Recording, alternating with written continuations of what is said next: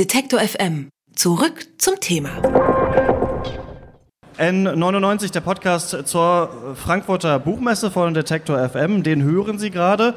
Oder vielleicht sehen Sie uns gerade, denn es ist Samstag, es ist der erste Besuchertag der Messe und deswegen ist es viel, viel voller in Halle 4.1, als das noch äh, die letzten Tage war. Erst im letzten Jahr ist äh, Tian Silas Debütroman Tierchen Unlimited erschienen. Darin erzählt er vom bosnischen Bürgerkrieg, von der Flucht nach Deutschland in Stationen, die er selbst erlebt hat. Durchaus aber auch äh, humoristisch. Und jetzt ist er ähm, schon wieder zurück mit einem neuen Roman und es wird auch wieder politisch. In seiner neuen Geschichte Die Fahne der Wünsche geht es um einen fiktiven totalitären Staat, der heißt äh, Krokotanien. Der steht schon kurz vorm Kollaps und erzählt wird da äh, die Geschichte aus der Perspektive eines naiven jungen Mannes, Ambrosio, ein Rennradprofi, der durch diese Regierung ähm, immer mehr unter Druck gerät. Und was es eigentlich alles mit diesen Rennrädern soll und ob der Roman eher die Vergangenheit aufarbeitet oder vielleicht eher eine Zukunftsvision ist, darüber spreche ich jetzt mit Tian Sieler. Schön, dass du bei uns bist. Ja, es freut mich auch hier zu sein. Danke. Du meintest mal, zu deinem letzten Roman Tierchen Unlimited, dass du die Normalität des Krieges darin schildern wolltest. Ja. So eine Normalität, die sich auf einmal irgendwann bildet. Ging es dir jetzt bei diesem Buch darum, die Normalität in einem totalitären System zu schildern? Ähm, das weniger, würde ich sagen. Ich fand es sehr interessant, wenn man, wie ich, in so einem kommunistischen Land aufgewachsen ist und dessen Ende miterlebt ich fand so diesen Übergangsbereich einer sterbenden Utopie, also so ein utopisches Projekt, ein Land, das alle glücklich machen soll, das scheitert und zwar in Flammen scheitert. Das fand ich interessant, das wollte ich so ein bisschen verschriftlichen. Äh, was die Normalität angeht, ich würde sagen, hier musste ich mich so ein bisschen ins Fantastische hineinwagen. Ich musste ein Land erfinden, ich musste die ganzen Prozesse dort erfinden. Insofern das eher weniger. Wie geht man daran an so eine Aufgabe, so einen Staat zu erfinden? Ähm, man liest tatsächlich ganz viel aus äh, totalitären Staaten, die es schon gegeben hat. Ich habe ganz viel DDR-Literatur gelesen. Da habe ich ein paar tolle Bücher gelesen von Rita Kuczynski. Mauerblume war so ein großer Einfluss.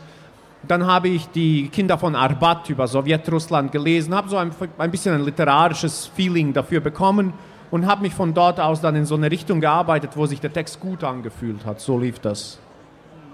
Du hast auch mal, ähm, das fand ich ganz interessant, gemeint, auch wieder zu deinem letzten Roman, dass es so Orte gibt, die in der deutschsprachigen Literatur nicht kartografiert sind. Also damals ging es ja. so um Hauptschulen und Realschulen. Du meintest irgendwie, es geht immer um Gymnasien und um Internate, aber ich will mal was anderes zeigen. Gibt, ja. War das hier auch so, dass du dir dachtest, ich will mal auch über so einen Ort sprechen, der sonst nicht so präsent ist? Ähm, gut, wenn man dann schon einen Ort erfindet, muss man davon ausgehen, dass er nicht präsent ist. Ich bezog auch damals das mit der Kartografisierung auch darauf, dass mein erster Roman in der Pfalz spielt, wo nie irgendein Roman spielt. Alle Romane in Deutschland spielen in Berlin. Ähm, und aber grundsätzlich ja, also grundsätzlich sollte Literatur immer versuchen, über Orte und Ereignisse und Menschen und Gefühle zu schreiben, die nicht selbstverständlich sind. Ich denke, es gibt zu viele Bücher, bei denen einfach äh, etwas geschrieben wird, was niemanden so recht interessiert, weil es alle als ohnehin vorab, also als Normalität voraussetzen. Ein Roman, bei dem die Figur einfach am Fenster steht und raucht und darüber sinniert, ob äh, die Liebe das Wahre ist oder ob sie doch wegziehen soll nach Berlin. Das, ich weiß nicht, was soll das.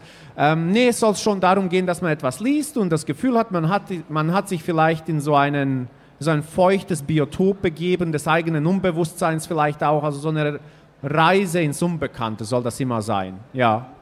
Dein Hauptcharakter Ambrosio, der sagt ja auch, er fühlt sich so, als wäre er nie geboren worden, als wäre er irgendwie immer schon da gewesen und auch dieser totalitäre Staat, den du aufbaust, der bleibt ja auch ein bisschen diffus. Also da gibt es viele ja. Worthülsen, da gibt es viele Dinge, die gesagt werden, die irgendwie einfach so sind, aber man weiß gar nicht mehr, warum. Genau. Hattest du dieses Gefühl auch so als Kind? Ähm, ja, ganz stark. Und ich wollte auch, dass das vermittelt wird. Also, dass nicht mein Protagonist jemand ist, der dieses totalitäre System total analysiert hat und akademisch drüber sprechen kann.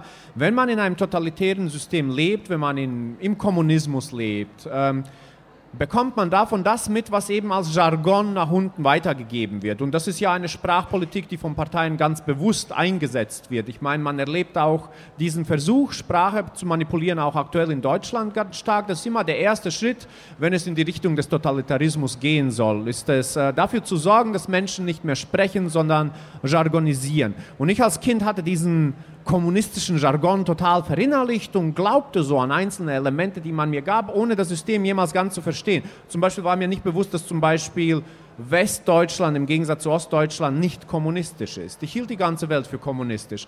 Deswegen war es mir wichtig, die Perspektive des Protagonisten zu verschränken und ihn tatsächlich die Welt in den einfachsten Begriffen sehen zu lassen. Sie so sehen zu lassen, wie sie jemand, der kein politisches Interesse an dieser Umgebung hat, sehen würde. Also er ist er ist ein einfacher Typ. Er will Sport machen, er will Bequemlichkeit, er will ein bisschen Zärtlichkeit, ein bisschen Freundschaft und so sieht er auch die Welt. Er ist tatsächlich nur in der Lage, mit dem Jargon umzugehen, den er mal mitbekommen hat. Es geht ja auch um so ganz alltägliche Dinge. Zum Beispiel in deinem letzten ähm, Roman ging es ja auch darum, irgendwie äh, Videospiele zu spielen, Comics zu tauschen. Jetzt ähm, ist dein Protagonist Rennradfahrer und es geht aber auch um das Flippern, um den Flipperautomaten. Ja. Erst mal würde mich interessieren, auf deinem letzten Cover war auch schon ein Rennrad drauf. Ähm, was fasziniert sich so daran oder was hast du es mit Rennrädern? Also zunächst mal fahre ich sehr leidenschaftlich gern Rennrad. Das ist so mein großes Hobby neben dem Schreiben. Ähm, und ich finde, es gibt viele Sportarten, die so literarisch aufgearbeitet worden sind. Man hatte schon fünf Millionen Bücher über Boxen. Ich habe in meiner Jugend tatsächlich lang geboxt. Ich habe auch äh, als Student noch bis zum Ende meines Studiums geboxt. Ich finde, das ist ein Sport, der aber symbolisch, literarisch tatsächlich wenig bietet. Also es sind zwei Typen, die schlagen sich. Ja, es gewinnt immer bei gleichem Können der es sich mehr wünscht, der den größeren Willen hat. Und dann ist es schon vorbei. Und das kann man bei jedem Boxbuch, bei jedem Boxfilm immer wieder aufs Neue reproduziert sehen. Und es gibt dann Sportarten, die finde ich literarisch komplexer, literarisch interessanter, cooler. Fußball zum Beispiel. Über Fußball wurde schon früh und viel geschrieben, weil es so, das ist diese Teamsportart, das ist ein Volkssport, der Leute in so einen ekstatischen Zustand versetzt. Ich lebe in Kaiserslautern, ich habe die Auswärtsdauerkarte, ich bin halt Fußballfan, ich kann nichts dafür. Und dann gibt es Rennradfahren, was meiner Meinung nach der künstlerisch interessanteste Sport ist. Rennradfahren ist ein Ausdauersport, der mit Qualen und Schmerzen verbunden ist. Wer professionell Rennrad fährt und ähm, in Kaiserslautern gibt es ein Internat für Rennradfahrer, das sind Leute, die sich vor allem dadurch auszeichnen, dass sie extrem gut darin sind, Qualen in Geschwindigkeit zu übersetzen. Das ist Rennradfahren. Qualen werden zur Geschwindigkeit. Und das ist auch Kunst. Qualen werden zur Geschwindigkeit. Insofern fand ich, das war so ein Parallelismus. Und äh, ich habe jetzt zwei Bücher gebraucht, um das für mich so aufzuarbeiten. Aber ich glaube, jetzt bin ich erstmal mit Fahrrädern fertig. Sonst werde ich mich wiederholen. Ich fand das nur ganz interessant, weil Rennräder sind ja natürlich heutzutage total angesagt. Ne? Manche würden Ja, ja, sagen, ja. auch was, was viele Hipster in den Großstädten haben, in Anführungsstrichen. Gleichzeitig geht es aber ums Flippern, was ja auch viel ums Biertrinken in Kneipen irgendwie dieses Bild hat. Also ne, eigentlich aus einer ganz anderen Zeit kommt, habe ich das Gefühl. Also Rennrad vielleicht noch von noch früher eigentlich, aber jetzt wieder retro-modern. Und Flippern eher sowas, was meine Elterngeneration vielleicht viel in Kneipen äh, gemacht hat. Irgendwie, wie, wie, ist da, wie siehst du da so dieses Verhältnis? Ja, der Roman spielt, ohne dass es jemals explizit gesagt wird, so in den 70ern. Und Flipper, es waren diese Maschinen, die waren eigentlich durchaus früher was sehr Rebellisches. So ein bisschen wie Videospiele eine Zeit lang. Das war so die Art von Zeitvertrieb, den junge Menschen machen und den die Eltern nicht verstehen, weil es so was überhaupt nicht Nützliches ist. Das sorgt dafür, dass man entrückt. Man steht vor diesem bimmelnden Gerät und haut mit dem Becken dagegen und es ist laut und es ist bunt. Und ich dachte mir, okay, wenn ich so ein Parteikader wäre, der dafür der mit der Aufgabe betreut ist, die Jugend zu erziehen, würde ich als allererstes Flipper verbieten. Und wenn man sich so die Geschichte der Flipper in der Popkultur anschaut, es gibt diesen The Who, es gibt äh, von The Who, von der Band, diesen Tommy, ähm, dieses Tommy-Musical und das Album Tommy. Und in Quadrophenia, wo es um diese Jugend-Subkulturen geht, die sehr gewaltbereit sind, spielen sie auch die ganze Zeit Flipper. Also das ist so ein altes, heute vergessenes, jugendliches Rebellionsding. Flipper waren sehr eng mit der Rebellion, äh, mit so jugendlichem Aufruhr assoziiert. Und sie waren zum Beispiel in New York bis, in die, bis Mitte 70er verboten. Also sie sind tatsächlich so ein sehr umstrittenes Gerät gewesen, lange Flipper. Ich fand es perfekt. Es hat super gepasst. Als du vom Rennradfahren erzählt hast, ähm, das hat mich eben daran erinnert, dass du ja auch eben gesagt hast, so Orte kartografieren, die es nicht gibt. Jetzt sagst du, das wurde schon tausendmal erzählt mit den Boxen. Gehst du so an Roman, dass du denkst, okay, ich, ich will das schreiben, was noch nicht erzählt wurde? Ja, auf jeden Fall. Ich meine, ich will niemands Zeit verschwenden. Ich will nicht etwas schreiben, wo die Leute vielleicht nach 50 Seiten das Gefühl haben, sie hätten es schon zweimal gelesen bei anderen. Ich äh, möchte schon, dass äh, man sich darauf verlassen kann, dass wenn man mich liest, man etwas Einzigartiges liest. Etwas liest, das man bisher nicht gelesen hat. Nicht in dieser Form, also weder inhaltlich noch formal so gelesen hat. Das ist immer ein Anliegen, auf jeden Fall. Ich habe es am Anfang eingeleitet, deswegen muss ich dich ja natürlich jetzt noch fragen. Du meintest gerade, es wird nicht richtig ausgesprochen, aber der Roman spielt in den 70ern. Ja. Könnte er trotzdem auch eine Zukunftsvision sein? Oder eine Gegenwartsbeschreibung ah, sogar vielleicht? Nein, würde ich nicht sagen. Also da bin ich schon sehr spezifisch. Es geht tatsächlich um diesen Versuch der Moderne, diese utopischen Staaten, kommunistische, sozialistische Staaten zu entwerfen, die gescheitert sind, die sehr spektakulär, sehr laut gescheitert sind. Das fand ich interessant.